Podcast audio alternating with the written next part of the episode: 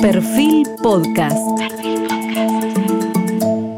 Hoy estamos con el psiquiatra y escritor británico Ian McGilchrist, quien está comprometido con la idea de que la mente y el cerebro solo pueden entenderse viéndolos en un contexto lo más amplio posible, por ejemplo, el de nuestra existencia física, espiritual y cultural, porque es la cultura la que ayuda a moldear y a su vez es moldeada por nuestras mentes y nuestros cerebros. El profesor nació en 1953, recibió una beca para estudiar en el Winchester College, luego obtuvo otra beca en el New College de Oxford, donde allí se graduó con honores en 1975, y luego obtuvo una beca, el All Soul College de Oxford, eh, donde estudió filosofía, psicología, especialmente la, la relación entre la mente y el cuerpo desde 1975 hasta el año 2002, donde además se formó en medicina. Eh, es psiquiatra, consultor del Belton Royal and Muslin de Londres, donde fue director clínico de servicios de salud mental. Trabajó como Research Fellow de neuroimagen en el Hospital John Hopkins de Baltimore, Estados Unidos. Fue director de varios hospitales, se convirtió también en investigador del Real Colegio de Psiquiatras y de la Real Sociedad de Artes, ambas academias del Reino Unido. Es miembro del Royal College of Psychiatry de Gran Bretaña y miembro también del Low Soul College de Oxford. Lleva publicado varios libros contra la crítica, El maestro y su emisario, El cerebro dividido y la creación del mundo occidental, El cerebro dividido y la búsqueda del sentido, por qué somos tan infelices y formas de atender cómo nuestro cerebro dividido construye el mundo. Su última publicación es un trabajo que tiene dos tomos, The Matters with Things, que fue publicado en noviembre de 2021 y es una crítica sostenida del materialismo reduccionista. Comenzamos el reportaje. Profesor, ¿cómo explica la división del trabajo entre los dos hemisferios cerebrales y cómo uno puede brindarnos información de la naturaleza humana?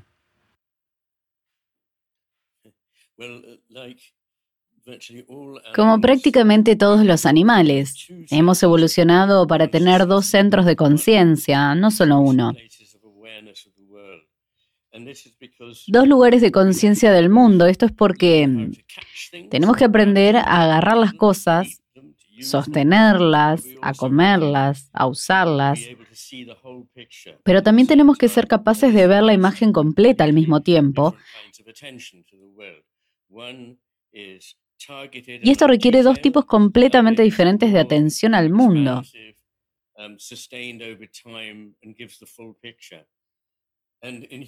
Una está apuntando a un detalle, la otra es amplia, expansiva, sostenida en el tiempo y da una imagen completa. En los humanos y en muchos animales es el, hemisferio izquierdo el que está especializado en simplemente manipular, obtener, agarrar, usar.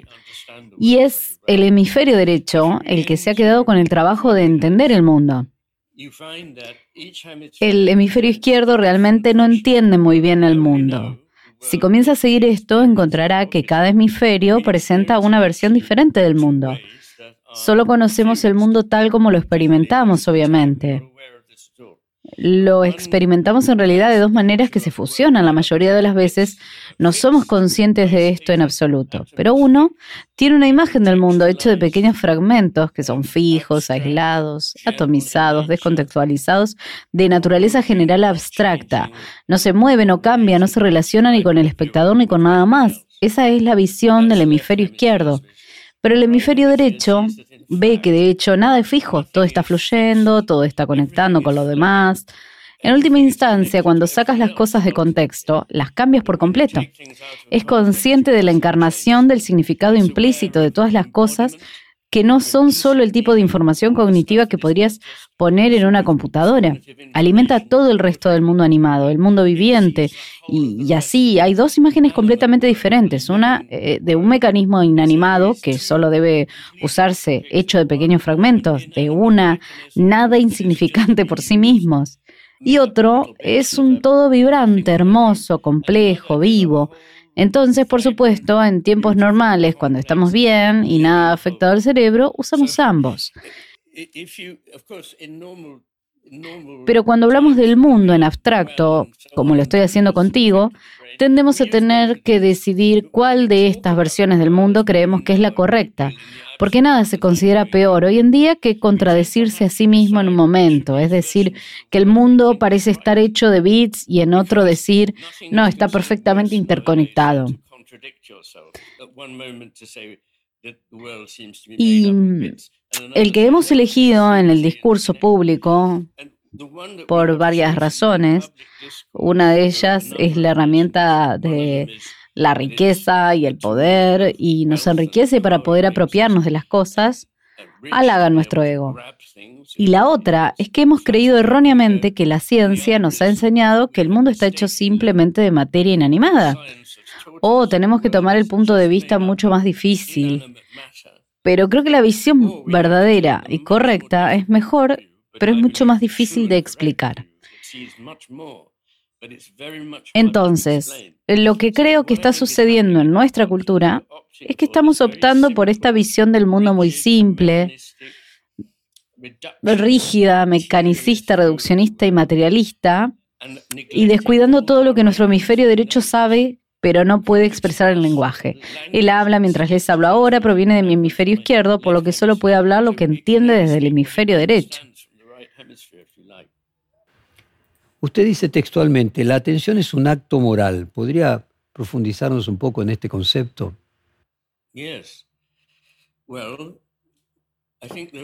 Creo que hay dos posiciones ingenuas defendidas por científicos y filósofos. Una es que simplemente hay cosas ahí todo simplemente existe por ahí, en alguna parte, y es nuestro trabajo simplemente registrarlo pasivamente como una placa fotográfica capta la luz o una grabadora captaría sonido. Es lo que es y es nuestro trabajo registrarlos. Eso es lo que llamo realismo ingenuo.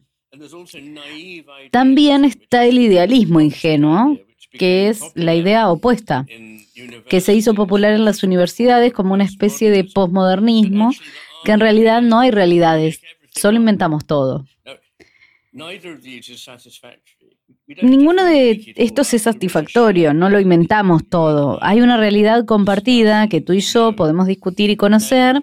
No puedo simplemente tener un mundo como me gusta imaginarlo. Si lo tuviera como lo imagino, nunca sufriría, nunca encontraría resistencia, pero sé que hay un mundo real. No es solo independiente de mí, o de ti o de quien quiera que esté observando. Hay algo que de nosotros que entra en observación. Entonces, en cierto modo prestamos atención a algo y cambia por completo.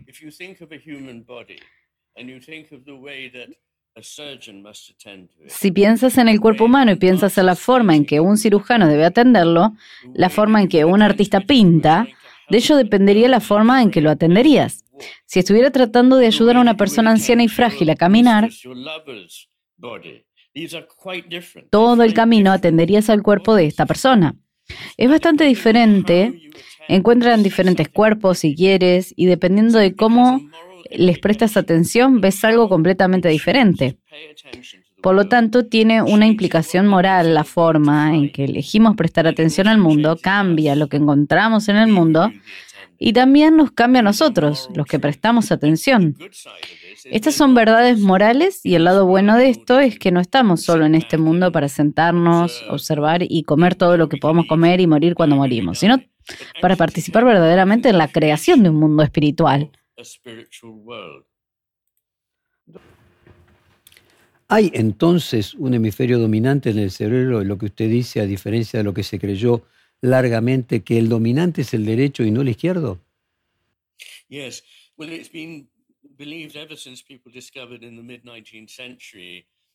Desde que la gente descubrió a mediados del siglo XIX que con más frecuencia, cuando se sufre un derrame cerebral en el hemisferio izquierdo, se hace más difícil hablar o incluso a veces entender el lenguaje, se ha asumido que este debe ser el más poderoso Después de todo es el hemisferio izquierdo, el relativamente ignorante que controla tu mano derecha, con las que haces la manipulación, el agarrar, el conseguir. Y así se pensó obviamente. Este hemisferio izquierdo es el que debe tener el control, es el maestro. Lo que he explicado cuidadosamente en el curso de los libros, el maestro y su emisario, y ahora el asunto de las cosas, es que el hemisferio izquierdo es extremadamente poco confiable en cuanto a lo que realmente está sucediendo en el mundo. Si se lo deja solo, es francamente engañoso y no uso esa palabra de una manera popular. Soy psiquiatra y sé lo que es para una persona sentirse engañada. He visto miles de ellos en mi vida y el hemisferio izquierdo por sí solo llega a conclusiones delirantes. El hemisferio derecho puede devolverlo a la realidad y desarrollar la imagen completa, puede hacer que las cosas tengan sentido. Puede ayudarnos a entendernos unos a otros, comprender la naturaleza, el arte, el reino espiritual. Todas estas cosas las puede entender a dónde va el hemisferio izquierdo, no lo calcula. Entonces, el hemisferio izquierdo no es de ninguna manera el más importante. El más importante es el hemisferio derecho, pero no habla y controla la mano izquierda que para la mayoría de nosotros es la más débil. Así creció el mito y es ese mito el que he tratado de derribar. Profesor, ¿y cuál es la función del cuerpo calloso del cerebro en la intercomunicación de ambos hemisferios? Es un hecho interesante que hay una banda de fibras que conectan los dos hemisferios en la base del cerebro y es muy pequeño en comparación con todo el cerebro. Los hemisferios están en gran parte separados. Muchas personas pueden no saberlo, pero si abres un cráneo, verás que el cerebro está dividido por la mitad como una nuez. Y en la parte inferior hay una banda de fibras que los conecta. Solo el 2% de las fibras en cualquier hemisferio cruza este cuerpo calloso al otro. Es un invento de los mamíferos, así que hay cerebros divididos que se remontan a 700 millones de años. Ahora sabemos que todo lo que ha sido dotado con la vida ha necesitado jugar con estos dos tipos de atención al mundo, pero había muy poca comunicación entre ellos hasta que aparecieron los mamíferos. Particularmente en los simios y en los humanos, el cuerpo calloso tiene una serie de funciones. Las dos principales son para dar información sobre lo que este hemisferio sabe al otro y la otra es para decirle al otro hemisferio que se mantenga al margen, alejado. Así que parte de esta transmisión es facilitadora y parte es inhibitoria. En los humanos se está volviendo cada vez más inhibitoria. En los grandes simios es más inhibitoria que los monos. En los humanos es más inhibidora que los simios. Y se trata de la necesidad de que estos dos hemisferios actúen, obviamente, conscientes el uno del otro, pero sin estorbar que su capacidad de ver las cosas depende de no confundirse con el otro hemisferio. Entonces muchas veces lo que sucede es que un hemisferio dice, no, mantente fuera de esto, puedo lidiar con esto. Me fascinaba como estudiante de medicina. nadie trató de explicar por qué debería ser así. Pero ahora puedo ver claramente por qué eso tiene que ser así y las personas pueden tener condiciones en las que los dos hemisferios pueden estar tanto sobrecomunicados como insuficientemente comunicados. ¿Y por qué usted en su libro El Maestro y el Emisario hace alusión especialmente al mundo occidental? ¿Por qué es importante esa diferenciación? ¿El mundo oriental sería diferente? Es un libro de más de 600 páginas y algunas personas dicen, ¿por qué no trataste también con el mundo oriental? La respuesta es que simplemente no sé lo suficiente sobre el mundo oriental. Sé bastante sobre la historia de las ciudades en Occidente, las culturas de los griegos, los romanos, el Renacimiento y hasta Occidente moderno. Siempre me ha interesado Oriente desde que era un adolescente, pero simplemente no sé lo suficiente como para poder hacer el mismo trabajo de mirar toda la historia de China e India. Pero alguien más puede ser capaz de hacer eso. sí parece haber un problema particular que comienza alrededor de la época de Platón y Aristóteles en Occidente, en el que parecemos distinguir más el sujeto del objeto. Tendemos a hacer una diferencia entre un reino de ideas, como hizo Platón, y un reino de realidades fácticas y concretas. Tendemos a dividir las cosas y diseccionarlas, analizarlas. Todas estas han sido tendencias occidentales durante 2000 años que no han sido tan fuertes en Oriente, en Persia, en China, en India, donde sea que gustes mirar. Hasta hace bien poco había algo malo. La gente solía decir durante los días hippies, el este es el hemisferio derecho y el oeste es el hemisferio izquierdo. Pero ahora sabemos que la mayoría de las cosas que la gente solía decir sobre el hemisferio derecho y el izquierdo están equivocadas.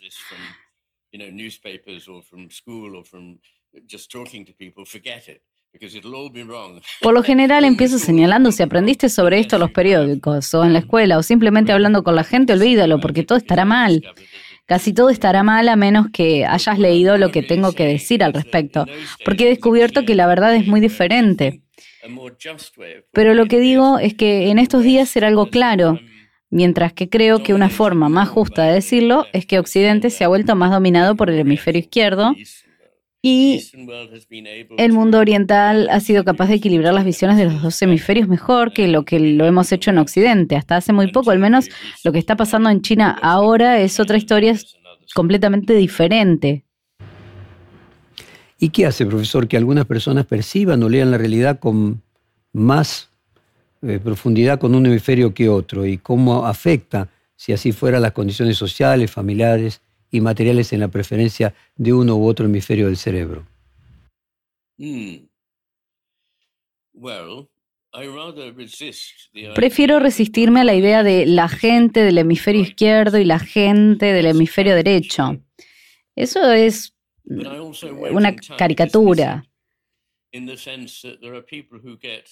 Pero tampoco lo descartaré por completo, en el sentido de que hay personas que adquieren el hábito de usar particularmente el hemisferio izquierdo de esta manera.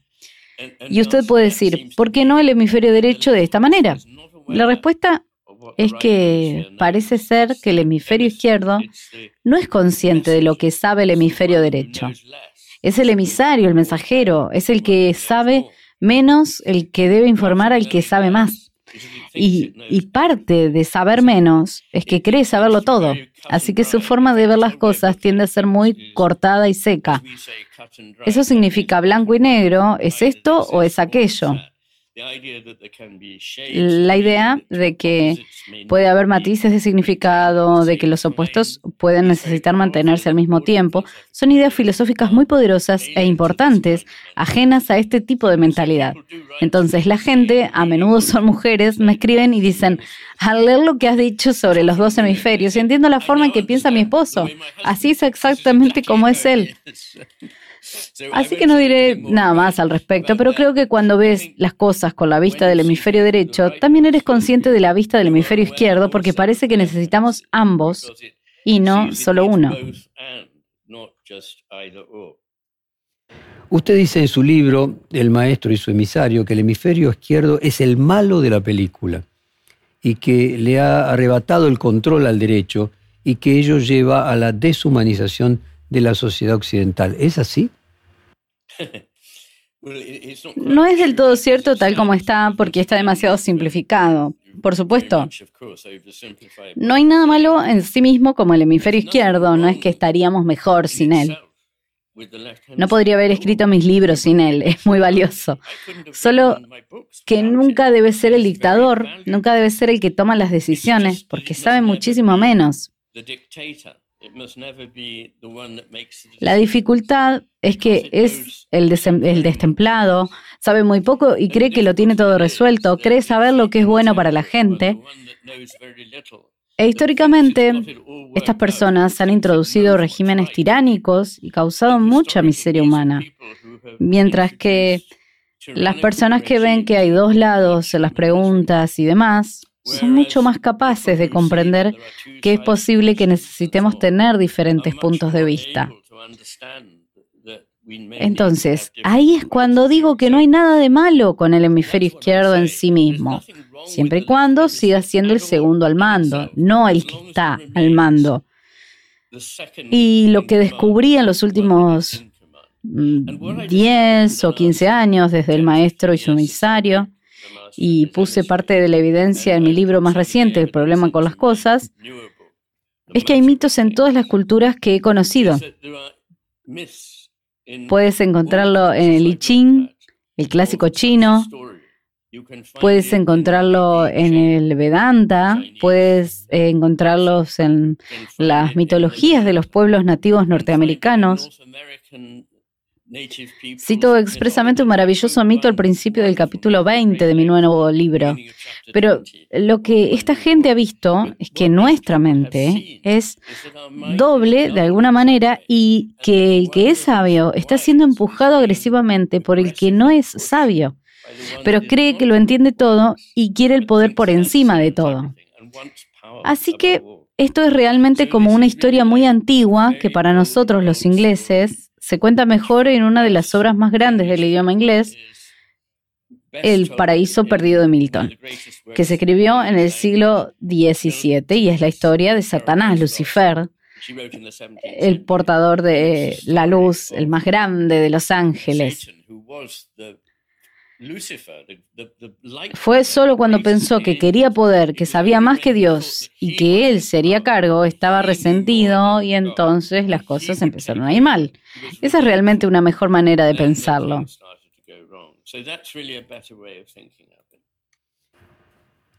¿Podríamos decir que el hemisferio izquierdo es narcisista? En resumen, Sí. Tiene una opinión muy alta de sí mismo. Por ejemplo, hay formas en las que temporalmente un hemisferio puede aislarse del otro. En realidad puedes suprimir un hemisferio por completo.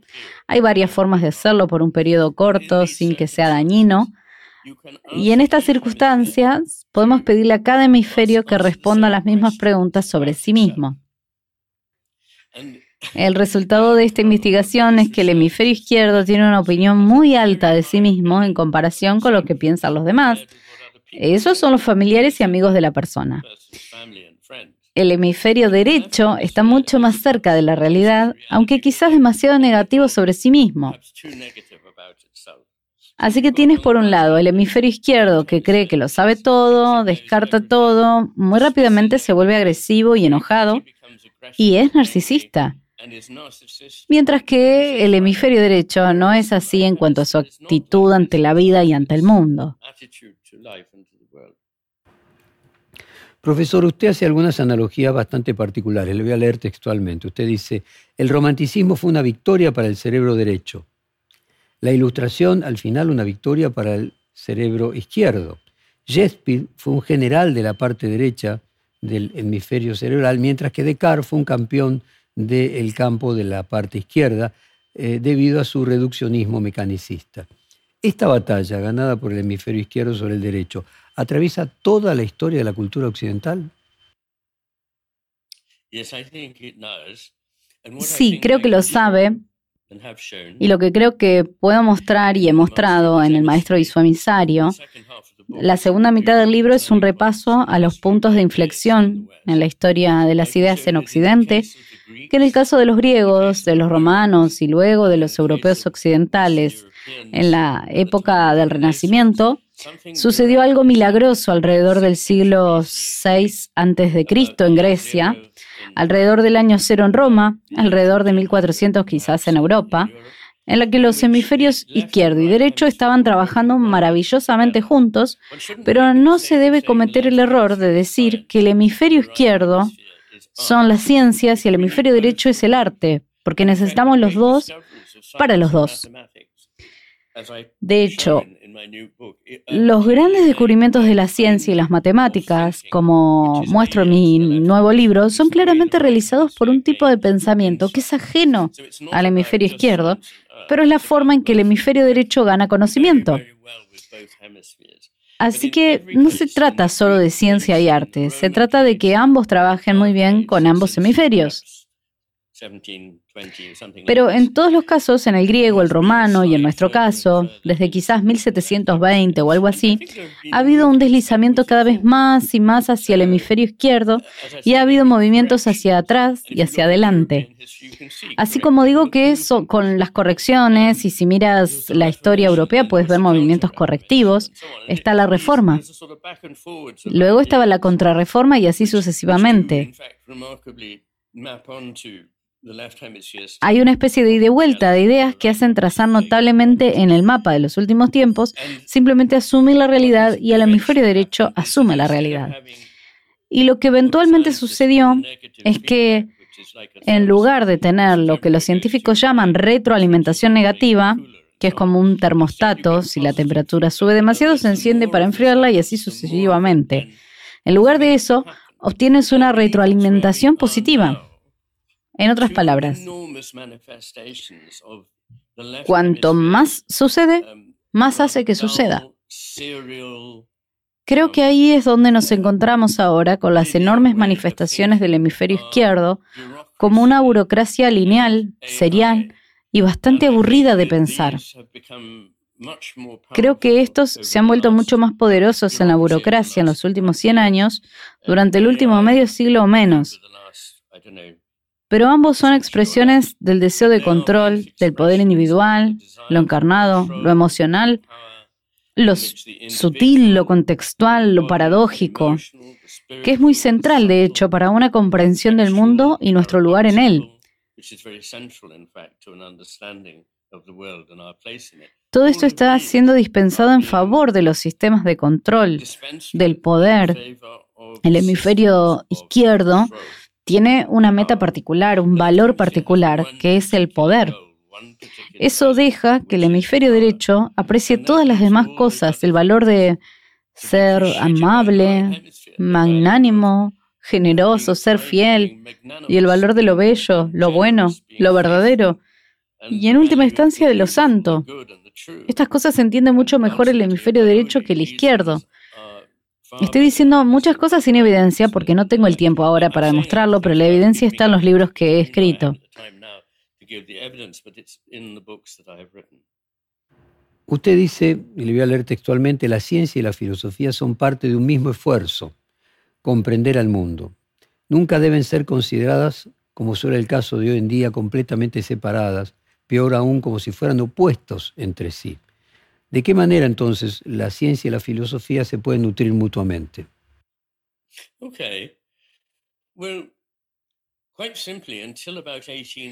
Hasta alrededor de 1830 nunca usamos ciertamente en inglés la palabra ciencia. La palabra era filosofía natural, que es un tipo de filosofía que tiene en cuenta lo que sabemos sobre el mundo natural, desde la biología, pero también desde la física y la química. En otras palabras, el mundo físico. Y en griego, física proviene de physis, que significa naturaleza. Entonces, la filosofía natural fue, teniendo en cuenta lo que ahora llamamos material científico, la formación de una filosofía. Pero es muy importante que no se limite a obtener y acumular más y más datos. Tiene que ser capaz de dar sentido a estos datos, entender estos datos, que es bastante diferente, y eso requiere filosofía. El problema es que en el pasado, hasta quizás la década de 1960, no creo que hubiera sido posible que un científico, al menos en, Inglaterra, hubiera dejado la escuela sin saber mucho sobre lo que llamamos humanidades, historia, filosofía, idiomas, música.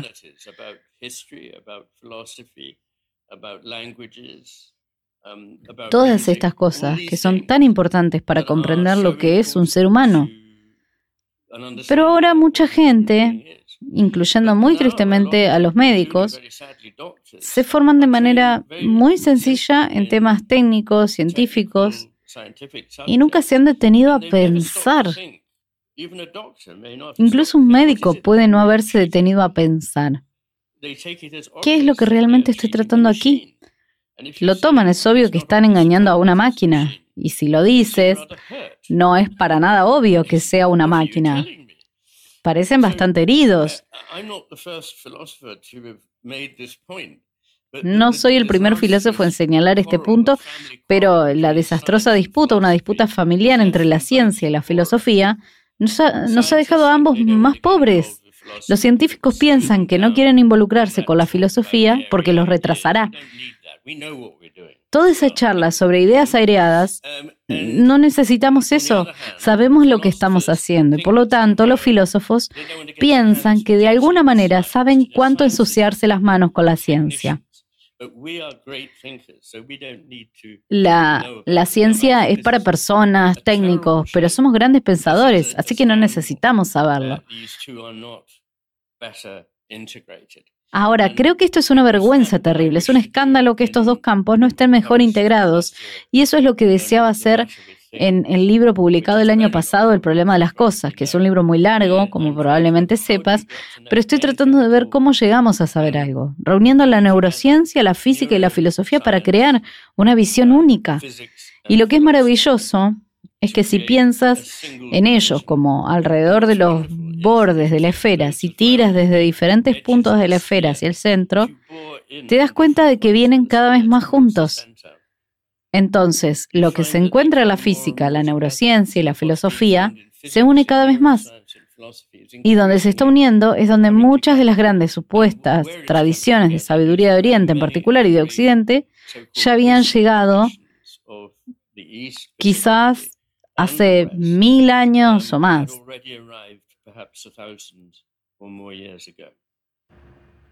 La información no es conocimiento, sino un constituyente del conocimiento. Y el conocimiento, a su vez, no es lo mismo que entendimiento. ¿Podría entonces decirse que la ciencia es conocimiento y la filosofía es la comprensión de la ciencia? Sí, me gusta eso. Es una distinción muy válida.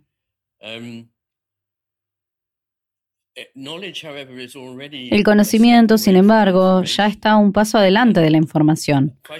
Mucha ciencia ahora es simplemente recopilación de información, de datos.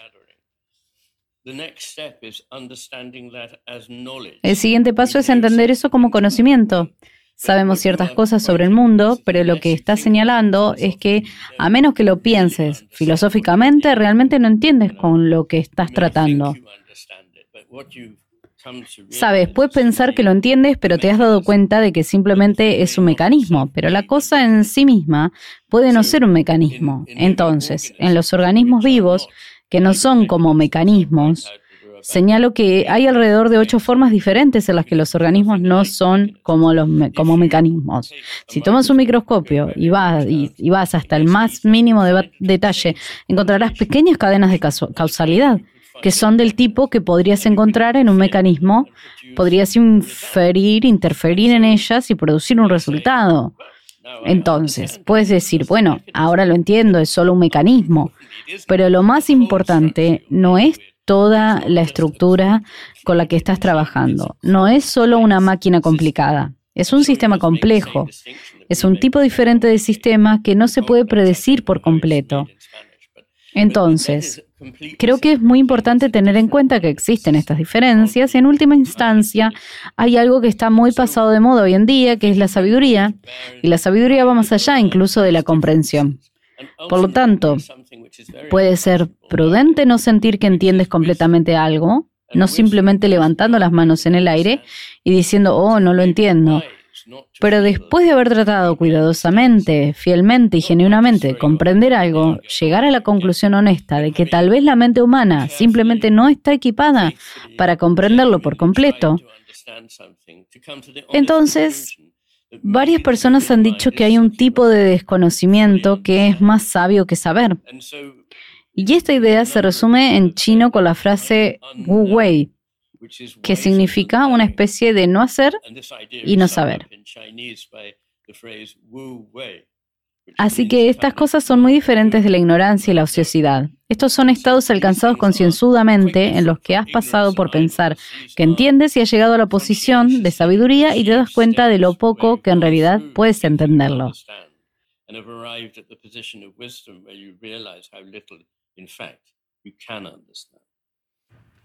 Usted viene sosteniendo que muchas de las grandes cuestiones de la filosofía giran en torno al modo de atender el mundo que elegimos. ¿Esto tiene que ver con la conciencia o tiene que ver con la moral? Bueno, son ambos realmente. La atención es, si se quiere, la diferencia central entre los dos hemisferios. Si estuviera tratando de interesar a alguien en las diferencias entre los hemisferios, no es ahí donde enfocaría la atención para empezar.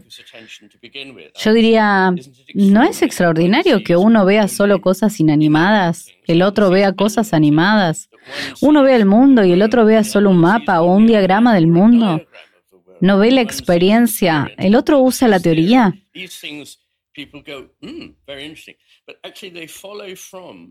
Estas cosas se derivan de la diferencia de atención que mencioné justo al comienzo de esta entrevista.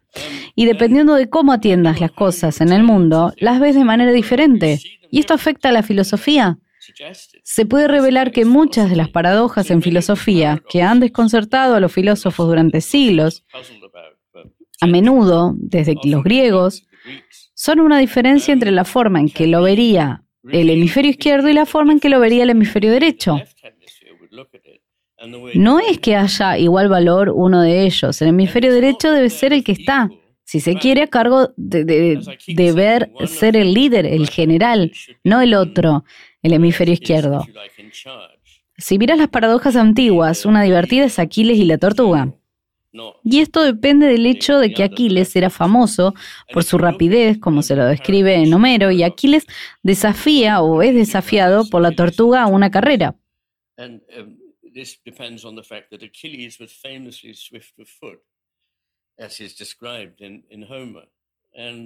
La tortuga dice, nunca podrás alcanzarme. Aquiles dice, sí, claro, no creo que eso sea correcto. La tortuga lo alienta a correr una carrera, entonces Aquiles, siendo un hombre generoso, le da una buena ventaja a la tortuga.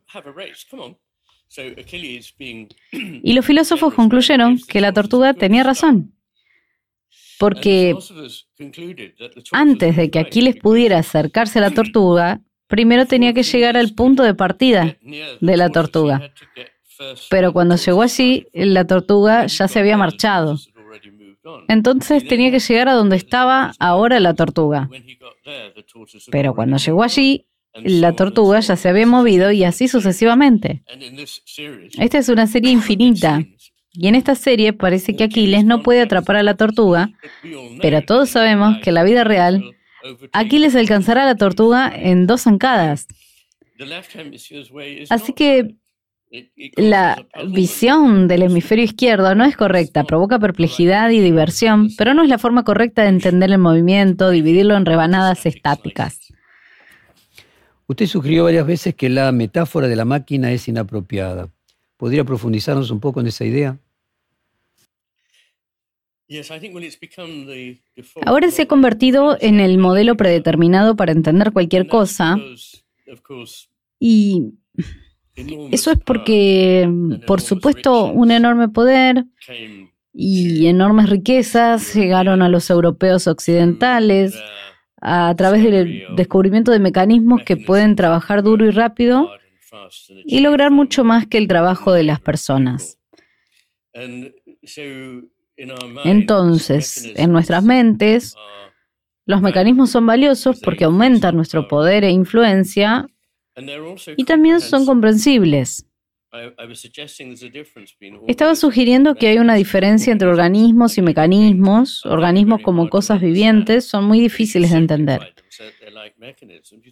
Pero si lo simplificamos y decimos que son como mecanismos, pensamos que está bien y que es fácil.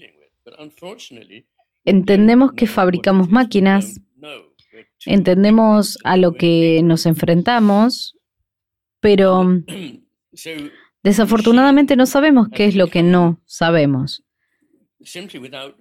Demasiado ignorantes para saber qué ignoramos. Así la máquina se ha vuelto simplemente, sin que nadie decida, casi por defecto, en el modelo por el cual modelamos cualquier cosa. Ahora, lo interesante de los modelos es que realmente no puedes entender algo a menos que tengas algún tipo de modelo. Pero un modelo es siempre solo aproximado, solo puede mostrarte algunas cosas. Y lo que te mostrará son las partes de lo que sea que estés mirando que respondan al modelo.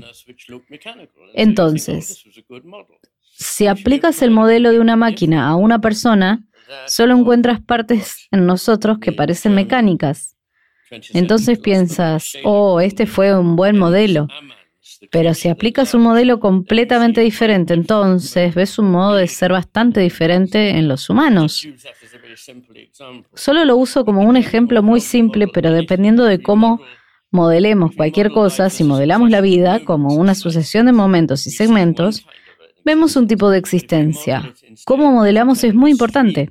En este momento, modelamos solo de acuerdo a la máquina.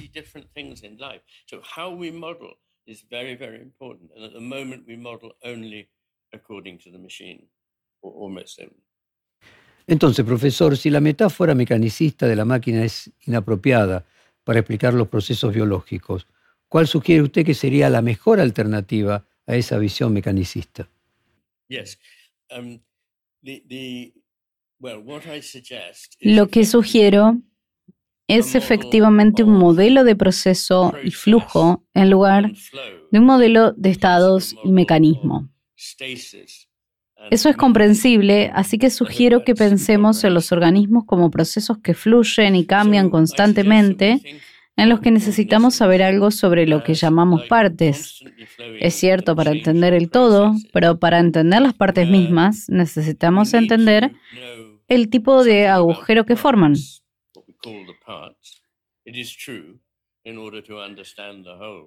Así que tenemos que mirar constantemente de dos maneras diferentes, no solo las partes, que también son agujeros como otro nivel, y no solo los agujeros, que también pueden verse como partes en otro nivel.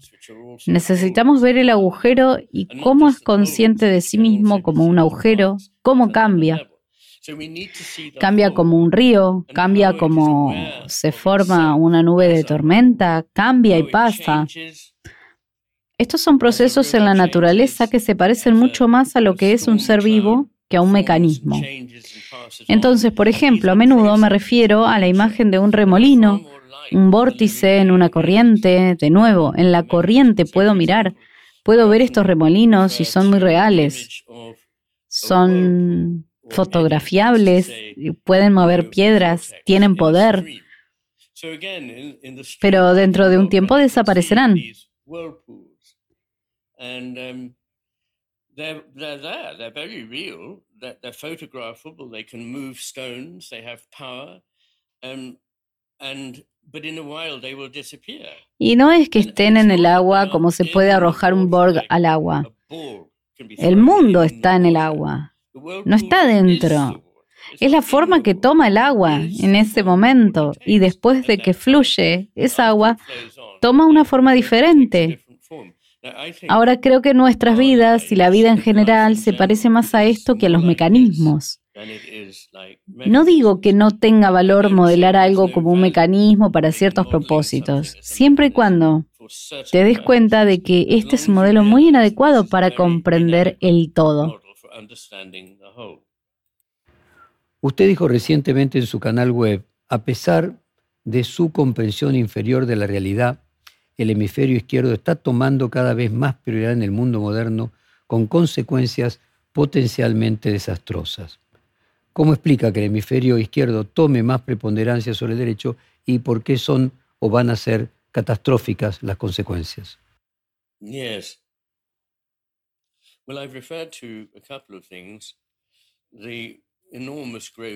Me he referido a un par de cosas. El enorme crecimiento de la burocracia, y el enorme crecimiento de la llamada inteligencia artificial.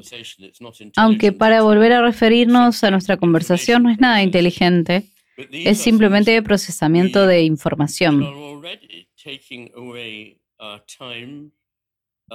Pero estas son cosas que ya nos están quitando nuestro tiempo, nuestra libertad, nuestra independencia, haciéndonos más débiles y dependientes, robándonos un sentido de dirección en nuestras vidas, un grado de autonomía en las elecciones que hacemos hacen perder nuestro tiempo enormemente.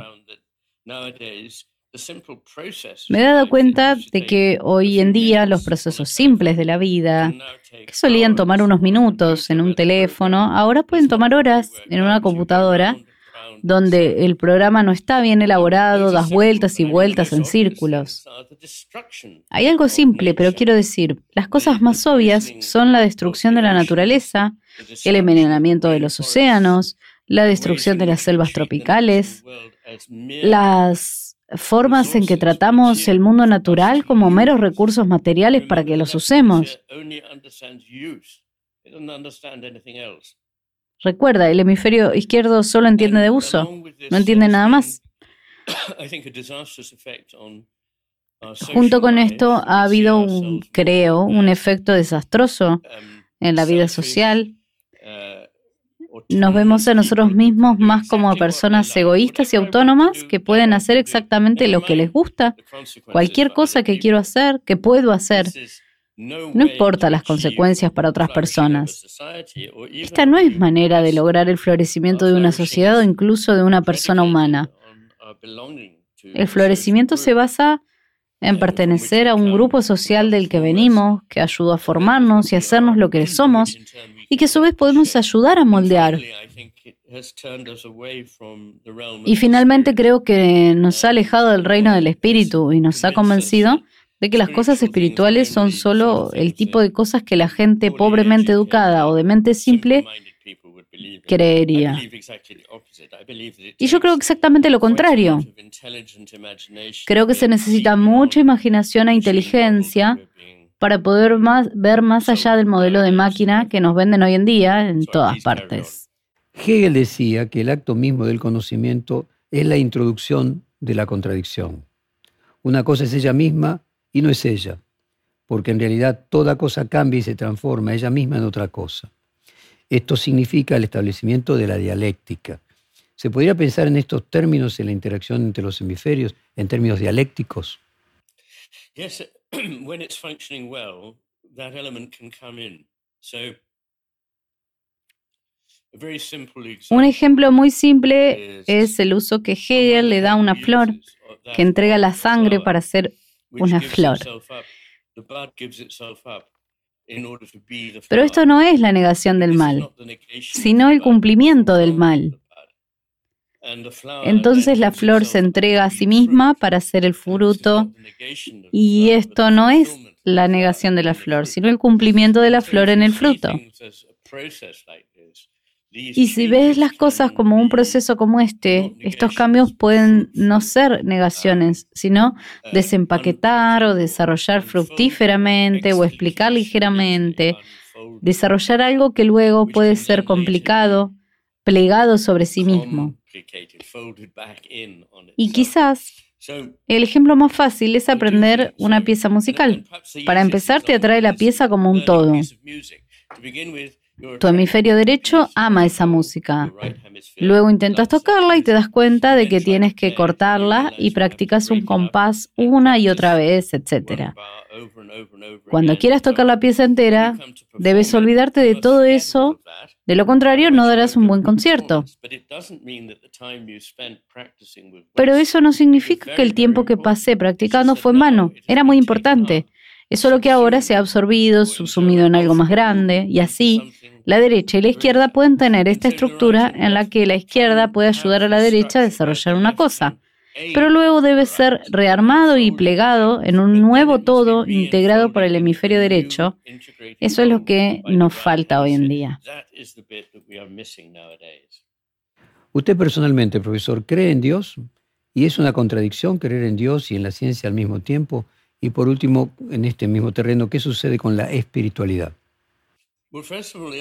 Antes que nada, estas son preguntas interesantes. Creo mm, que la respuesta corta a tu primera pregunta es sí. Y creo que es lo más difícil del mundo, delimitar en el lenguaje lo que se quiere decir. Pero creo que este es un caso donde claramente hay algo que no podemos precisar o medir en el laboratorio. Respondo por esto.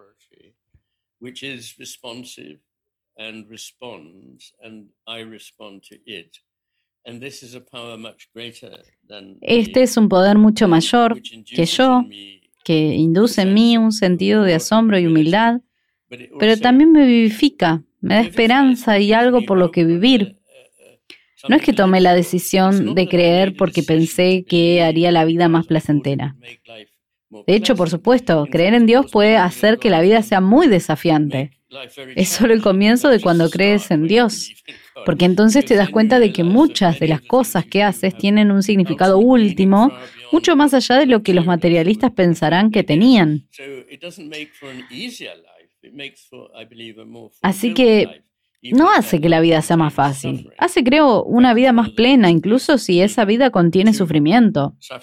De hecho, es una de las cosas que da sentido al sufrimiento, que es una parte muy importante de la vida de todos, creo. La segunda pregunta es, ¿es incompatible con la ciencia? Es muy fácil de, responder, absolutamente no.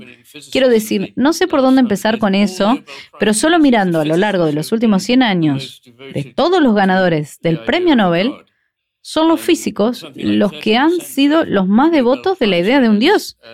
Y algo así como el 30% de los ganadores del Premio Nobel de Humanidades nunca creyeron en algo así pero baja y baja a medida que te adentras en la ciencia. La biología está formada por un 9% de químicos, un 7% de físicos, un 4,7% aproximadamente. Todos vieron claramente lo que estaban mirando, significaba que debía haber algo divino.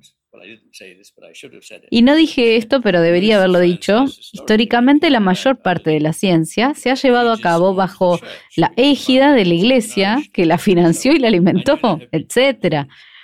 Sé que ha habido ocasiones en que la Iglesia ha sido criticada por oponerse a la ciencia, pero creo que eso no es lo principal de la ciencia.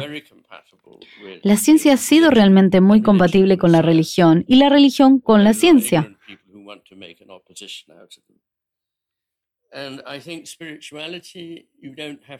Aunque hay ignorantes que quieren hacer de ellas una oposición. Y creo que la espiritualidad, no tienes que creer en Dios, pero creo que al menos tienes que creer que hay algo más. Como en una famosa línea de Shakespeare, hay más en el cielo y en la tierra de lo que sueña la filosofía. Creo que si crees eso y lo ves, entonces tienes una vida espiritual. Y lo que sabemos es que las personas que tienen la vida espiritual y que viven en una comunidad de otras personas, en cercanía con la naturaleza, estas tres cosas, más que nada, determinan la salud, la felicidad, la realización de la salud física, así como una salud mental, una función cognitiva, así como nuestra función espiritual. Son lo que necesitamos para ser seres humanos realizados. Y a medida que nos alejamos cada vez más de una sociedad coherente de la religión, de la naturaleza, nos convertimos en réplicas muy pobres de algo que estábamos destinados a ser. Para Kant el tiempo era la sustancia más importante y me pregunto cómo influye el tiempo en esta interconexión entre los dos hemisferios donde uno enseña y el otro manipula. Mm. Um,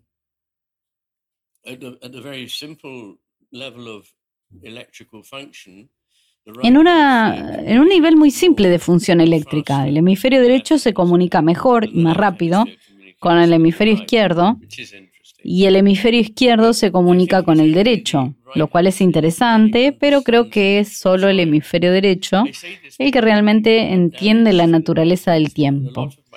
Digo esto porque cuando las personas tienen daño en el hemisferio derecho y gran parte de mi trabajo se basa en la unión de personas que tienen daño en un hemisferio por sufrir un derrame cerebral o una lesión, les extirpan un hemisferio y todos muestran un tipo similar de imagen y el tiempo virtualmente deja de tener sentido en ausencia del hemisferio derecho. El hemisferio izquierdo solo ve que el tiempo se compone de un incidente tras otro.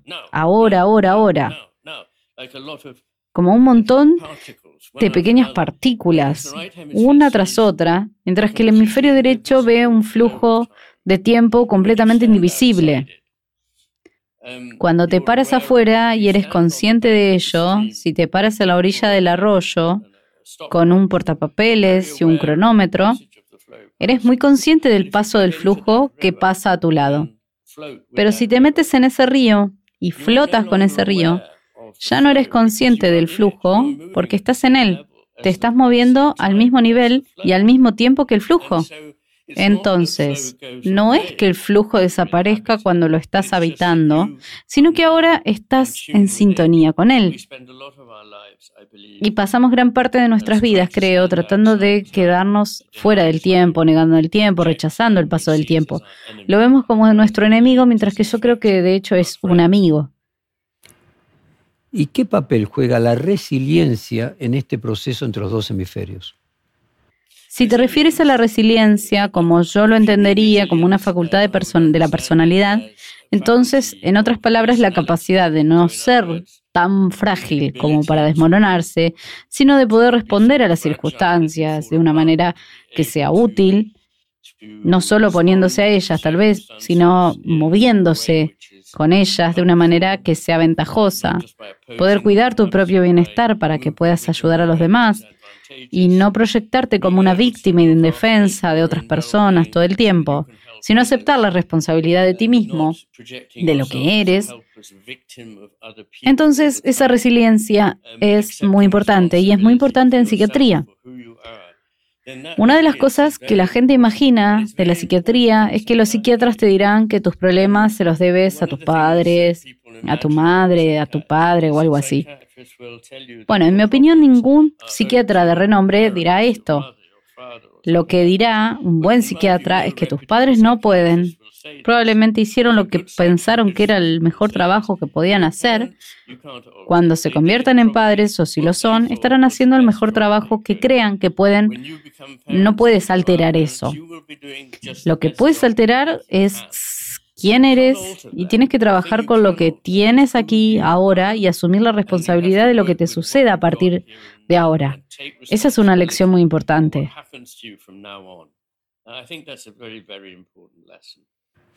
Última pregunta, profesor. ¿Por qué dice usted que no debemos desesperarnos del estado actual del mundo como está? Ah.